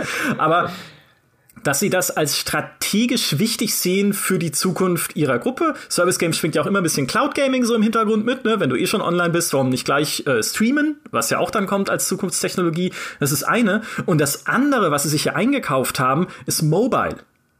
Ihr Mobile-Umsatz ist allein im dritten Quartal 2021 um 26 Prozent gestiegen und der größte Umsatzbringer in der ganzen Gruppe, der größte Umsatzbringer in der äh, im ganzen Embracer-Kosmos, noch vor THQ Nordic, noch vor Koch Media, ist Easy Brain. Und EasyBrain ist ein russischer äh, Entwickler und Publisher von super casual Mobile Games. Puzzle Games machen die, glaube ich, und so. Ne? Genau, Puzzles, Sudoku, solche Sachen. Ja. Plus, was sie auch noch im, im Angebot haben, ist Deka Games. Die haben auch ein israelisches Studio übernommen, das auch so super casual Sachen macht wie Dentist Bling. Was so ein Mobile Game ist, wo man Zähne putzt, also oder so ab, abschleift, so Zahnstein abschleift. Total toll. Super Stylist haben die auch gemacht. Ne? So ein Spiel, das mag vielleicht der oder die eine oder andere kennen, wenn man Kinder hat, also Töchter vielleicht, so ein Spiel, wo man äh, Kundinnen oder Kunden anzieht mit besonders stylischen Klamotten und dafür gibt's dann Punkte. So, also das machen die und das ist super erfolgreich. Und auch da ist die Verlockung ja nahe zu sagen, ja Moment, wenn dieser Mobile-Bereich so gut läuft und so schnell wächst, sollten wir dann nicht mehr Augenmerk darauf legen und weniger auf diese klassischen äh, Human Micha Manu Gothic-Spiele? Das sind so die zwei Gefahren. Service Games ne, mehr betonen. Ne, drei Gefahren, ne, muss man sagen. Die erste hatte ich ja vorhin schon. Marken melken am Ende, wenn man sie gefunden hat. Und mehr in Mobile Casual, weil Mobile Casual druckt halt Geld. Ja. Sie wären nicht schlechte UnternehmerInnen, wenn sie es nicht machen würden. Ja, da stimme ich dir ja insofern ja. zu. Aber ich glaube, sie probieren es an den Stellen, wo es Sinn ergeben könnte, wo sie Potenzial sehen und versuchen es nicht aufzuzwingen. Studios, wie du schon gesagt hast, ein Elex wird nie ein Mobile Game werden. Ein Studio, ein Studio wie Black Forest Games könnte vielleicht sowas wie Destroy All Humans vielleicht auch als Service Game machen. Aber es muss ja dann zur IP passen, es muss zum Studio passen. Das, das, du kannst ein Studio nicht zwingen, sowas zu machen, ansonsten geht's halt komplett schief. Ich meine, Godfall äh, da bei Gearbox gepublished. Das ging ja auch schon so in eine Service-Ecke und ist gnadenlos gefloppt. So, weißt du? Also ich glaube, das werden sie sehr gut beobachten und auch ähm, durch ihre Struktur auch dann nur da irgendwie Sym äh, ähm, Symbiosen dann nutzen, wo das halt irgendwie für die Marke auch Sinn ergibt. Also ich meine, ich kann mir jetzt gut vorstellen, dass es halt zu gewissen Marken dann vielleicht Mobile Game Ableger gibt, weil man die Marke hat und eben auch die Expertise hat im Service Game und im Mobile Game Bereich, dass die das dann umsetzen, aber nicht, dass äh, jetzt dass die komplette ähm, alle Singleplayer Spiele verschwinden werden, weil das haben wir momentan nicht gesehen und der Trend hält ja schon länger an. Hm.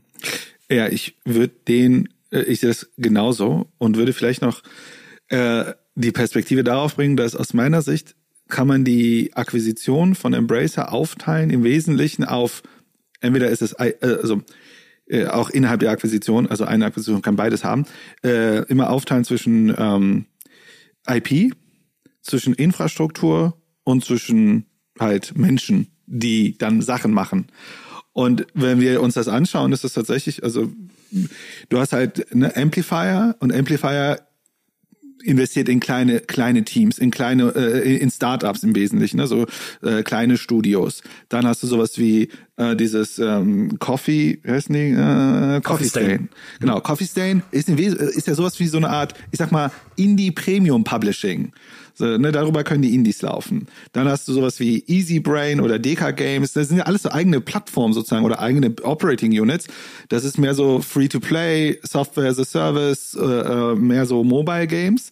Dann hast du Gearbox, die eher IP getrieben sind und Headcount sind, ne, also so große AA, AAA Spiele Richtung Koch Media, THQ auch eher in diese Richtung, in Richtung IP und Headcount. Und dann hast du aber, was ich auch ganz spannend finde, ist sowas wie Saber Interactive. Und die Unternehmen, die unter Saber Interactive sind, da sind, die waren ja in der Vergangenheit sehr oft, hm, äh, die haben geportet und, und Contract-Arbeit äh, gemacht, also Auftragsarbeiten. Und das ist ja jetzt natürlich eine super spannende Mischung. Wenn du jetzt plötzlich da auch noch so, im Grunde sind ja, das ist ja im Grunde einfach nur Headcount, ne? also Menschen, die arbeiten. Und wenn man sich das vorstellt, dass diese Dinger jetzt zusammenkommen, ne, du hast die Möglichkeit, Spiel klassisch zu publishen, Singleplayer-Spiele, du hast die Expertise, du hast, ich meine, was ja ja auch immer mit eingekauft werden, ist, sind ja Entwicklungstools, die ja die teilweise die, Teams für sich selbst entwickeln, um ihre Spiele zu entwickeln. Und die kann man jetzt auch mit anderen teilen und so weiter. Also es ist Expertise, da sind Tools, die werden mit eingekauft. Und wenn das jetzt alles in so eine Art, äh, ich sag mal, äh, äh, ähm, Netz kommt oder so eine Plattform kommt, wo man sich dazu austauschen kann. Und ich habe jetzt, ich, ich mache so ein dummes Beispiel, ne? Ich nehme jetzt mal IPX äh, und äh, connecte mich mal mit Team Y, die haben das Spiel auch so entwickelt und das würde ich gerne kombinieren und äh, keine Ahnung und schau und dann ist es ist manchmal was Böses, das ist so ein Mobile Software as a Service Spiel, dann quatsche ich mit den Jungs und dann bringen wir das in den Kanal raus. Und die, aber ich glaube, das Spannende ist halt, dass diese Infrastrukturen, diese, diese Rahmenbedingungen da sind und jetzt da drin Leute Sachen machen können hoffentlich gute Sachen machen. Äh, und, und ich glaube, am Ende ist, äh, ist äh, Embracer ein Content-Unternehmen. Ist ein Unternehmen, also es ist eher wie, wie Disney dann, ne? also die erzeugen Content. Und äh, ich hatte ein Interview gesehen mit Lars, wo er sagt, wo er auf das Metaverse angesprochen wurde. Also meinte so, ja, dann machen wir halt Content fürs Metaverse. Oder wir machen Content für was auch immer. Wir machen Content. Mhm. Und das finde ich spannend. Ja, aber es ist, ne, ich meine, Disney ist ja auch nicht nur Content, sondern Disney ist ja auch Plattform, ne, mit Disney Plus. Ja. Da wäre dann die spannende Frage, will das Embracer auch irgendwann, ne, die eigene Plattform? Sowas wie ein, äh, weiß ich nicht, ob es Sinn macht, jetzt einen Steam-Konkurrenten aus dem Boden zu stampfen, aber denken Sie auch in diese Richtung? Ist das vielleicht was, was wir in Zukunft sehen werden als weitere Akquise oder sowas? Halt irgendjemand, der Ihnen ein eigenes Ökosystem baut, dass sie halt nicht mehr nur, werden sie ja weiterhin wahrscheinlich machen, Content Provider sein müssen für Steam, für Google Stadia, auf dem es Destroy All Humans gibt, ne, für was weiß ich was noch alles, sondern dass sie auch selber sagen, okay, wir werden jetzt hier unser eigenes Vertriebsplattform, Streaming, Cloud Gaming Ding, glaubst du? Ja? ja, oder Subscription Service, ne? Also ich meine, bei so vielen Titeln liegt es ja nahe, über einen Subscription Service nachzudenken. Wer weiß, wer weiß. Äh, eine mit den Brettspielen dann hoffentlich. Ich meine, äh, vielleicht, oder sie kaufen irgendwann äh, Ubisoft und dann machen sie Ubisoft Plus oder sowas draus. aber, äh, aber äh, die haben doch auch mit äh, mit äh, mit den Brettspielen doch auch ein, also Asmodee macht doch auch digitale Sachen, ne? Die haben doch auch dieses Games mhm. Arena oder so. Das sind doch nee, Board Games, äh, Board Game Arena. Ah, okay. Ja, das ist der größte, die größte Plattform, um äh, Online Brettspiele zu spielen. Das ist eigentlich nur so eine HTML-Adaption von Brettspielen, aber übernimmt halt die Regeln für dich. Du kannst rundenbasiert spielen, du kannst ähm, Leute Friendlisten anlegen und so weiter. Also das ist die Plattform, um Online-Brettspiele zu spielen. Ist in der Pandemie enorm gewachsen, logischerweise, ähm, und er hat irgendwie sechs Millionen Concurrent Users, ähm, ähm, die aktiv da, da spielen. Und das hat Asmodee kurz vor der, vor der Akquisierung äh, jetzt auch gekauft. Also da haben, hat Asmodee, wir alle schon so, ah, okay, logisch kauft Asmodee das, weil dann können sie ihre ganzen großen Lizenzen, haben sie jetzt dort dann die, ähm, die Ressourcen, um die Leute zu haben, die das dann digital für die umsetzen. Davor haben die immer mal wieder da mal eine App entwickelt mit dem Studio, da mal eine App-Umsetzung gemacht. Aber jetzt sind sie halt so wirklich zentral bei boardgamearena.com. Und das gehört jetzt natürlich auch zu diesem ganzen Konglomerat dazu. Also da die Digitalisierung der Brettspiele ist eh auch vorangeschritten in den letzten Jahren und hat da enorm Zuwachs bekommen und das passt jetzt natürlich doppelt gut zusammen. Ja, da siehst du ja schon, wo wir dann irgendwie in ein paar Jahren Check the Lines das Brettspiel spielen können. Ja. Nämlich digital, online, auf in Boardgamer Reader, vielleicht, je nachdem, wenn es umgesetzt wird. Es ist, äh, es gab ja noch mehr Übernahmen, ne? Also das war jetzt ja nur, waren ja jetzt ja nur in Anführungszeichen die prominentesten, äh, unter anderem. 18, oder? Also ich habe irgendwo gelesen, es, es waren die meisten Akquisitionen in der Gaming-Industrie im letzten Jahr. Ja, auf, es kam auch im August noch mal ein, ein gerüttelt Maß mit dazu. Viele kleine Entwicklerstudios, aber auch Ghost Ship Games, die Macher von Deep Rock Galactic, ne? was man ja wahrscheinlich kennt, was ja auch ein super Indie-Game ist, die sofort, passt auch wunderbar zu dem, was ihr vorhin gesagt habt, Coffee Stain zugeordnet wurden als Indie-Inkubator und Publisher, Premium-Indie-Publisher sozusagen. Also das, das passt wunderbar. Ähm, eine Synergie, die ich sehr witzig fand, ist Slipgate Ironworks, äh, ein Studio, äh, ein kleines Studio in Dänemark, die eigentlich ursprünglich angefangen hatten mit einem Fanprojekt, nämlich Duke Nukem 3D Reloaded, ne, mit dieser Neuauflage von Duke Nukem 3D. Und danach wollten sie ja ein neues 2D Duke Nukem machen. Geil. Wo sie dann aber Gearbox verklagt hat, weil die ihnen die Markenrechte dafür natürlich nicht geben wollten. Und dann mussten sie das Spiel umbenennen und die Hauptfigur ändern und sowas. Bombshell hieß es dann am Ende, wie es rausgekommen ist. Aber das Problem existiert jetzt nicht mehr. Ne? Also die könnten ja, mit Gearbox kann man sich ja jetzt einig werden, weil man gehört ja zur selben Familie. Also könnten die ein neues 2D Duke Nukem machen. Arbeiten aber gerade an Graven. Ich glaube, für Prime Matter ist das wiederum ein Teil von Koch Media. Es wird langsam echt verwirrend. Mhm. Äh, und Graven ist so eine Art äh, also so, sie sagen, es ist ein neues Hexen 2. Mal gucken, wie gut es am Ende ist. Wie gesagt, dieser ganze Firmenkomplex bewegt sich eher momentan auf dem Niveau von Double A Publishing. Ja, also was wir so normalerweise im Markt als Triple A bezeichnen, also die wirklich großen Blockbuster-Produktionen. Da ist Embracer und seine ganzen Untereinheiten in den allermeisten Fällen noch ein Stück weg. Metro vielleicht noch am ehesten als Hochglanzentwickler. Piranha Bytes natürlich, er macht coole Spiele, aber auch eher so Double A. Also mal gucken, ne? Da ist, wie gesagt, noch Luft nach oben. Eine kleine Übernahme, allerdings, ich hatte sie im Intro schon, ähm, äh, schon angesprochen, die hat für mich auf den ersten Blick keinen echten Sinn gegeben, aber wenn man sie genau anguckt, ist es sehr spannend, nämlich Shiver Entertainment. Vorhin schon gesagt, kleines Studio in Miami. Und was haben die bisher gemacht? Sie haben an Mortal Kombat mitgearbeitet und Scribble Nords Showdown entwickelt. Hm, okay, also eigentlich belanglos, ne? wo man sagt, warum, warum werden die jetzt äh, aufgekauft? Aber keine, keine großen Lizenzen und so, genau. Ja, ja, genau. Aber gegründet wurden sie unter anderem von John Shepper. Und John Shepper war früher Chief Operating Officer bei EA und bei Singer und hat bei Microsoft als Vizepräsident, bei Microsoft ist jeder Vizepräsident, wie wir wissen, Xbox Live äh, mitverantwortet. Also jemand, der wahnsinnig viel Erfahrung hat in der Industrie. Wenn ihr ihn mal sehen wollt, dann guckt auf YouTube die E3-Pressekonferenz von Microsoft aus dem Jahr 2009 an. Da ist er derjenige, der auf der Bühne präsentieren darf, was äh, Neues für die Xbox kommt. Und der arbeitet dort und hat zusammen mit seinem Co-Gründer von Shiver Entertainment, dem Jason Anderson, früher Tiburon Entertainment gegründet. Das wird jetzt in, hierzulande fast niemandem etwas sagen. Heute heißen die EA Tiburon. Das ist eines der größten Entwicklerstudios der Welt. Das sind nämlich die Madden-Macher. Die entwickeln Madden NFL für EA. Und da siehst du halt auch wieder dieses Unternehmertum, was ja der Lars Wingefonds immer betont, ne? wir wollen Unternehmer in unsere Firma holen. Dieser äh, John Shepard und der Jason Anderson, die haben wahnsinnig große Erfahrung in dieser Branche und offensichtlich auch eine sehr große Erfahrung darin, ein Studio aufzubauen und groß zu machen.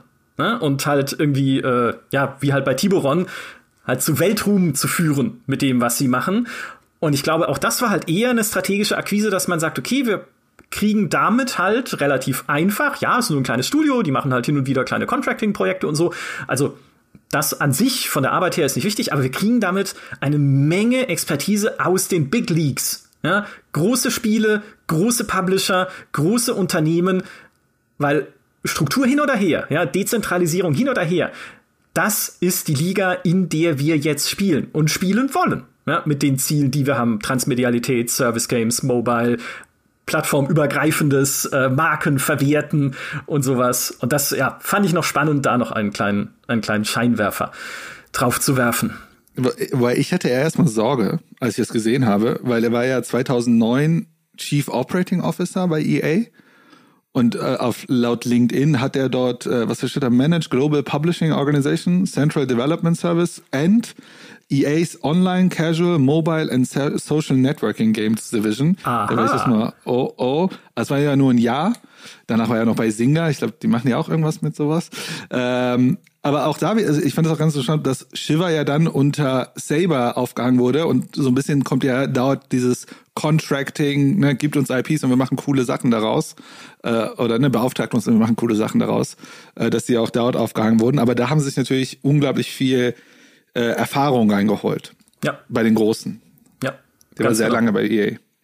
Und was wir natürlich nicht wissen, an was Shiver gerade arbeitet. Vielleicht haben die da mehr Einblick gehabt, weil ich meine, wenn man das anschaut, an, an Mortal Kombat mitgearbeitet und Scribblenauts, das ist ja alles ewig lang her. Also wie hält sich, wie hat sich denn die Firma vor dem Aufkauf gehalten? Da muss ja irgendwas äh, in Arbeit sein, oder? Was Größeres. Ich habe Ports ja haben sie gemacht, unter ja. anderem. Ne? Also ja, aber deswegen kaufen sie die, glaube ich, nicht. Oder ist es einfach eine reine ähm, ja, wie, wie, du schon gesagt hast, also diese, diese Theorie, dass man das geholt hat wegen der Person, die da viel Unternehmenserfahrung hat, die finde ich recht valide, aber das Unternehmen selber muss ja auch irgendeinen Wert haben, der, der für uns jetzt mhm. vielleicht gerade nicht ersichtlich ist. Ach, würde man da mal einen Blick reinkriegen, das wäre natürlich ein Traum. Ja, Lars Wingefors, ich weiß, dass du uns zuhörst oder vielleicht auch nicht, aber vielleicht jemand, der für dich arbeitet. Wir würden sehr gerne mit dir mal wieder reden. Ich habe ja, ich glaube, ich hatte es im letzten Podcast schon erzählt, auf der Gamescom vor, äh, vor der Pandemie, als es noch Gamescoms gab, auf jeden Fall, mal ein Interview geführt mit Lars Wingefors, was aber, wo die Aufzeichnung kaputt gegangen ist. Also was ich auch nie veröffentlichen konnte, weil es halt einfach kaputt war. Ja?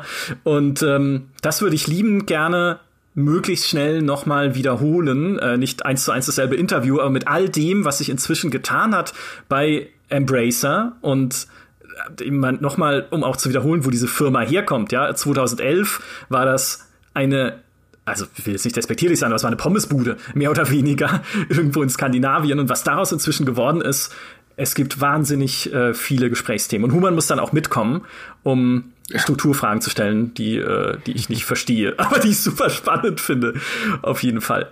Ich bin gespannt, äh, was aus Embracer wird. Ich meine, ein, ein Disclaimer muss man vielleicht noch mitschicken für alle, die äh, Spiele spielen und das auch mitverfolgen natürlich, was diese ganzen Embracer-Firmen machen. Es klappt auch nicht alles. Ne? Also das ist, glaube ich, auch Teil dieser Philosophie, gerade wenn du so dezentral organisiert bist. Du musst auch, hm, ich sag mal, unschönes zulassen und hinnehmen, solange zumindest daraus gelernt wird. Also ein Spiel, von dem wir jetzt seit geraumer Zeit nichts mehr gehört haben, beispielsweise ist Knights of Honor 2, ne? zur Entwicklung über THQ Nordic, aber passiert nicht viel. Saints Row wurde eher schlecht aufgenommen, sage ich mal, als es vorgestellt wurde, wo man ja am ehesten noch sagen kann, das kann zu einer AAA-Marke werden, perspektivisch, so ein Open-World-Spiel, bisschen mit diesem Gangster-Szenario wie GTA, war aber nicht mehr so over the top wie früher, nicht mehr so, nicht mehr dieser unkorrekte Dildo-Humor, der früher drin war und so, also deswegen eher äh, kritisch aufgenommen.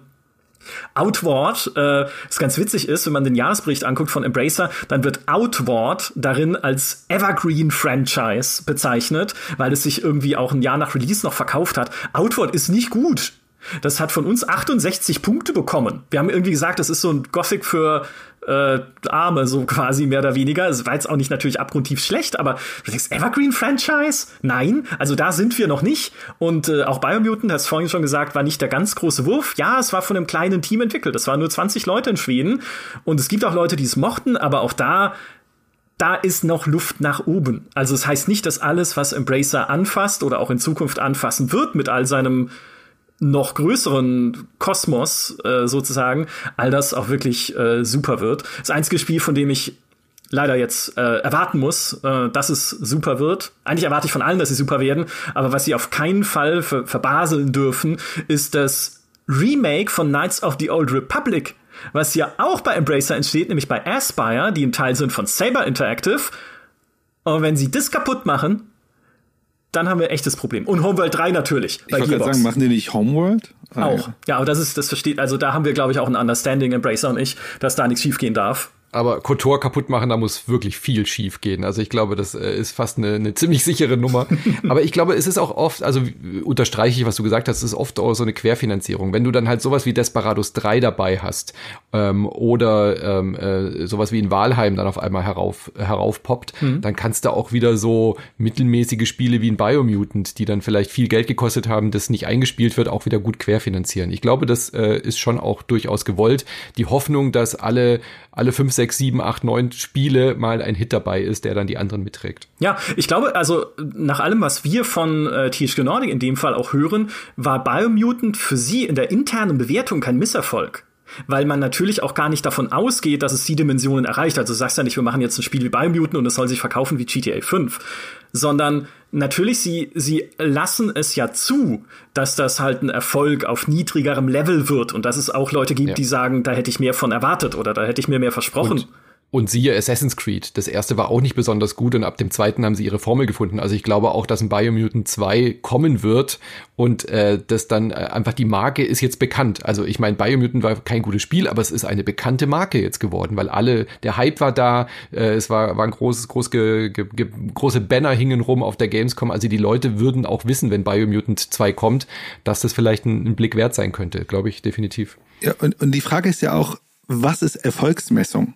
Du hattest ja vor kurzem das Interview mit dem CEO von Calypso, der auch gesagt hat, bei uns geht's ja nicht darum, äh, also er, er hat gesagt, was ist was ist das, was wir äh, sozusagen ähm, sogenannte affordable loss nennt sich das in der Theorie. Also sozusagen, äh, er hat gesagt Value for Money, äh, äh, ein Value for, äh, das zweite, das weiß ich gar nicht mehr, aber ja. Also er hat das ja erklärt mit, wir gucken uns das an, wie viel verlieren wir denn damit, wie, wie, wie riskant ist und unsere Messung ist ja nicht, wie viel mehr hätten wir damit machen können. Und wenn alle unsere Dinger für sich genommen gut laufen und erfolgreich sind, ist das ja schon in sich ein Erfolg. Und anders als gedacht, als, keine Ahnung, wenn, wenn wahrscheinlich GTA jetzt rausbringt und es ist nicht das krasseste Ding aller Zeiten, das ist wahrscheinlich schon ein, äh, wird es das ein, ein, ein, ein ähm, äh, was ist ein Nicht-Erfolg, äh, ein Versagen oder was auch immer definiert. ja, nimm doch Cyberpunk, ist ja, das beste Beispiel. Cyberpunk, es, hat, genau. es hat nicht 20 Millionen verkauft in den ersten drei Sekunden und dann ist es ein Misserfolg, weil es nur 18 verkauft hat oder sowas. Das ist genau das Beispiel. Ja, ja und bei Cyberpunk könnte man sogar äh, die, äh, ich hatte einen, einen Analystenbewertung gesehen, dass das doch, äh, die das als ein äh, sehr, sehr großen Erfolg verkauft haben, aber nicht bedacht haben, dass er, äh, dass es ja auch einen negativen Effekt hat. Also sozusagen das Spiel war nie, äh, äh, auf den Konsolen nicht gut produziert, aber deren Kommunikation war, was war so ein Riesenerfolg auf den Konsolen, aber die halt nicht gecheckt haben, nur weil die Zahl groß ist, heißt das nicht, mhm. dass es auch erfolgreich war. Äh, und ich glaube, man muss immer verstehen, was ist denn der, was ist denn der Erfolg, den wir messen, sozusagen an was? Und wenn, wenn die schlau sind bei Embracer, sagen die nicht, der Erfolg ist halt im Grunde immer nur sozusagen äh, äh, Nummer eins in irgendeiner Liste zu sein, sondern eben sozusagen systemisch müssen wir erfolgreich sein und ne, darüber haben wir auch schon ein paar Mal gesprochen, Micha. Und wer weiß, vielleicht ist irgendwann mal das nächste Minecraft dabei und dann ist eh alles vorbei. Naja, und, und natürlich, damit uns auch weiterhin Banken und Investoren vertrauen, brauchen wir auch organisches Wachstum in den einzelnen Business Units. Ne? Also kann natürlich auch nicht sein, dass sie eine neue Firma übernehmen oder auch eine ältere, schon von ihnen übernommene Firma plötzlich dasteht und sagt, oh, uns geht's gar nicht gut. Ja, wenn jetzt Koch Media, die ja auch, also so gut wie jede Embracer-Firma ist im letzten Jahr, glaube ich, gewachsen, zumindest im letzten kompletten Geschäftsjahr, wenn sie an der Front plötzlich irgendwo einen Einbruch entwickeln würden, wenn man sehen würde, Koch Media geht's nicht, also ist völlig fiktiv, aber Koch Media geht's nicht gut oder Saber Interactive entwickelt sich nicht gut oder irgendwo geht's bergab dann würde natürlich auch dieses ganze Modell ins Wanken geraten, weil plötzlich könnte man dann auch als Investor sagen, ja, Moment mal, wenn die es nicht schaffen, ihre einzelnen Bereiche in diesem dezentralen Modell profitabel zu halten und nicht nur profitabel, sondern auch weiter wachsen zu lassen, damit wir als Investor oder als Bank in ein paar Jahren unser Kredit wiederkriegen, den wir ihnen gegeben haben, Warum soll das denn dann langfristig funktionieren? Also, und vielleicht ist auch das noch eine Gefahr, weil natürlich, damit diese einzelnen Unternehmensbereiche weiter florieren können, ich glaube, bei THQ war es dieses Jahr sogar bis war ein bisschen unter Vorjahr, weil die letztes Jahr so ein Rekordjahr hatten, auch durch die äh, Pandemie, aber das lässt sich erklären.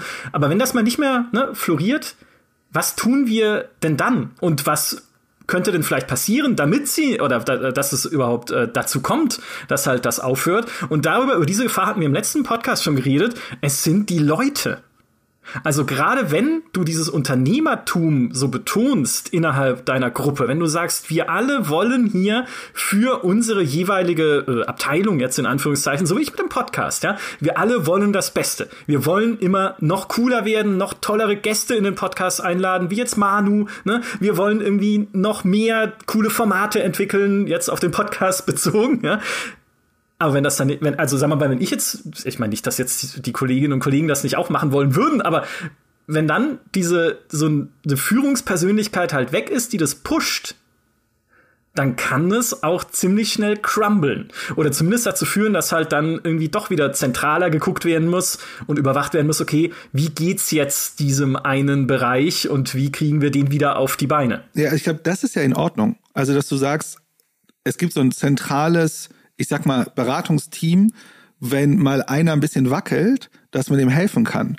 Die Herausforderung ist allerdings, und das ist die große Problem, was große Konzerne haben, ist es ja, dass die alle ein Riesenkonglomerat sind und dann ist das irgendeine Abteilung vielleicht, die dann aber verbunden ist mit anderen und dann gibt es irgendwie ein Problem, weil dann hast du sozusagen systematisches Risiko an einer Stelle akkumuliert, die am Ende das ganze Ding runterreißen kann. Wohingegen, wenn sie das ja gut aufbauen, deren Operating Model oder sozusagen deren, der dezentralisiertes Modell, dann kann ja Koch Media nie stürzen, weil dann ist es vielleicht Koch Media, Deep Silver, Warhouse Studios geht's nicht gut.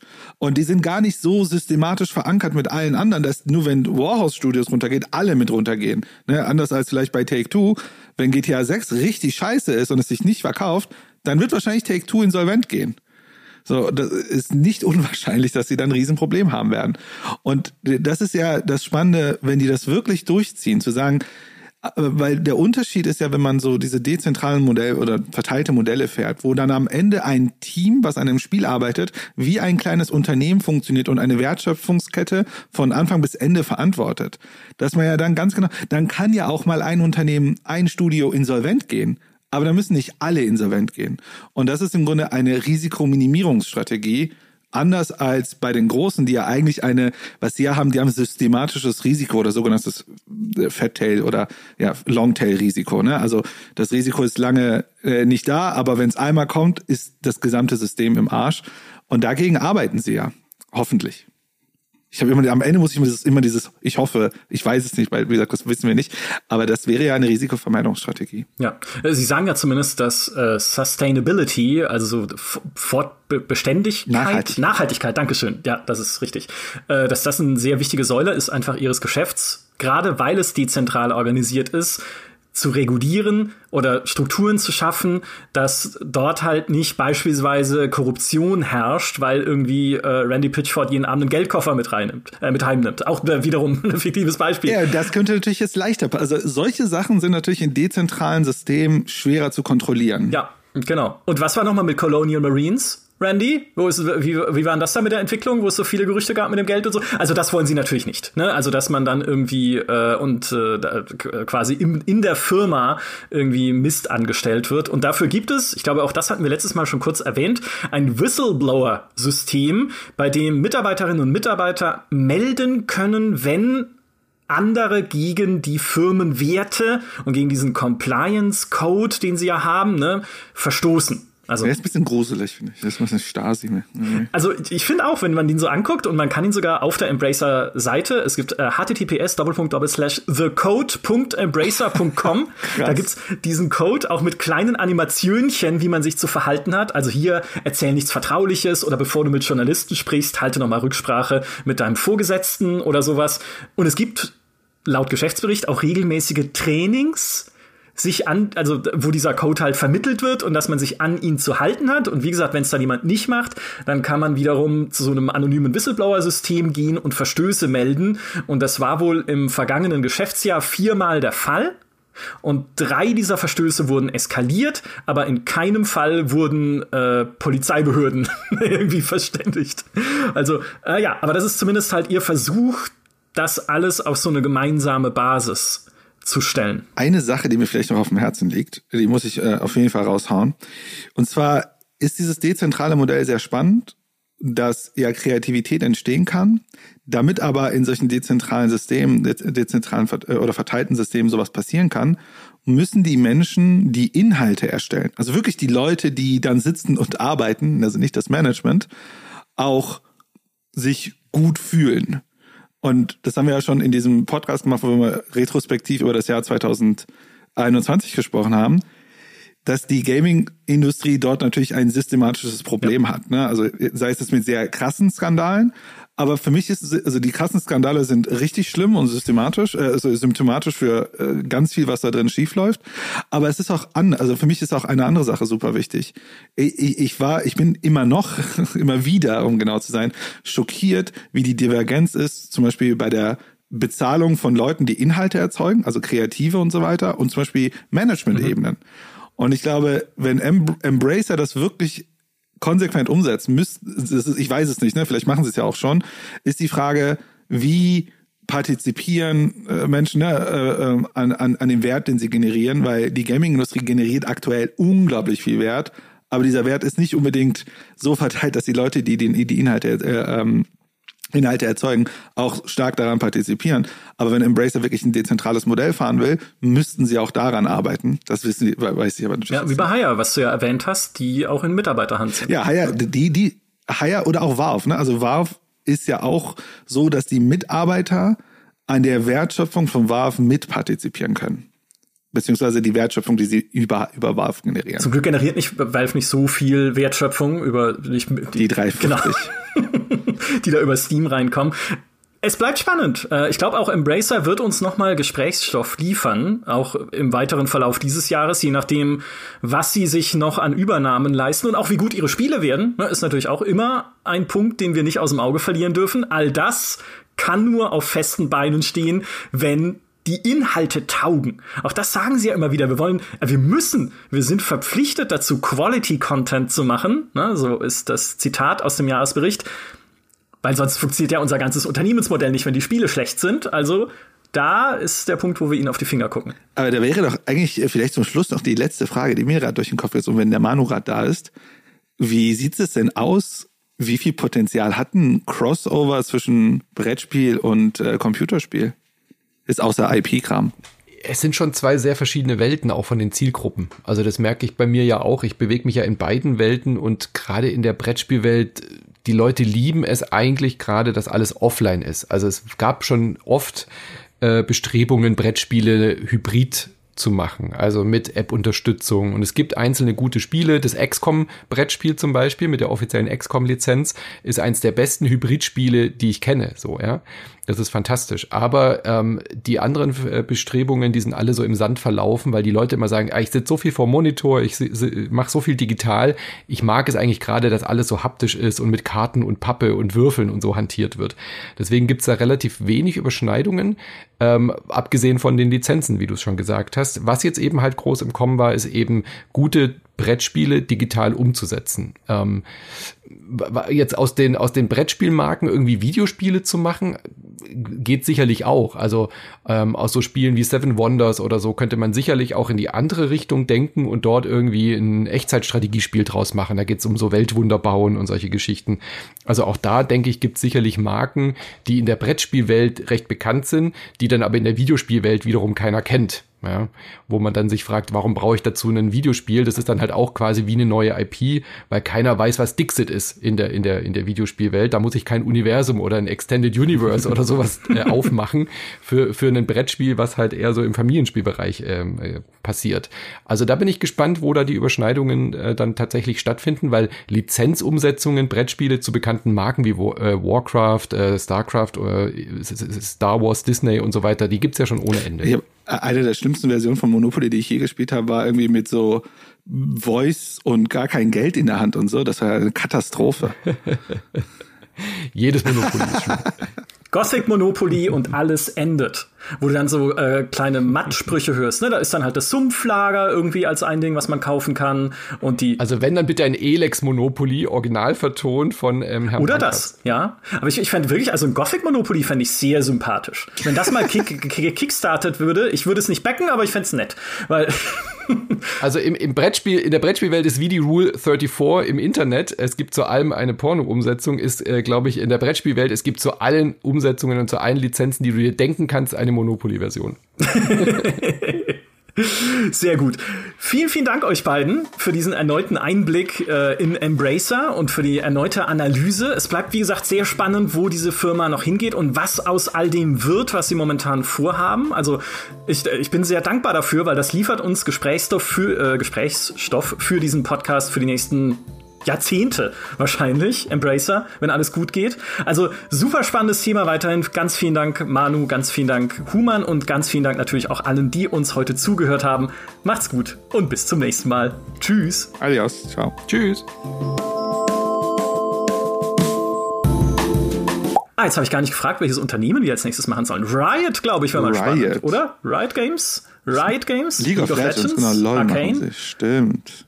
Ja, ja. Muss ja die Serie noch Allein wegen. Arcane schon super spannend, ja. Äh, äh, Wirklich, so gut. ja, Beste Serie des Jahres. Krass. ja. Schreibt's in die Kommentare. Riot Games als nächstes oder nochmal Embracer, weil das ist ja eh immer was zu besprechen. Super.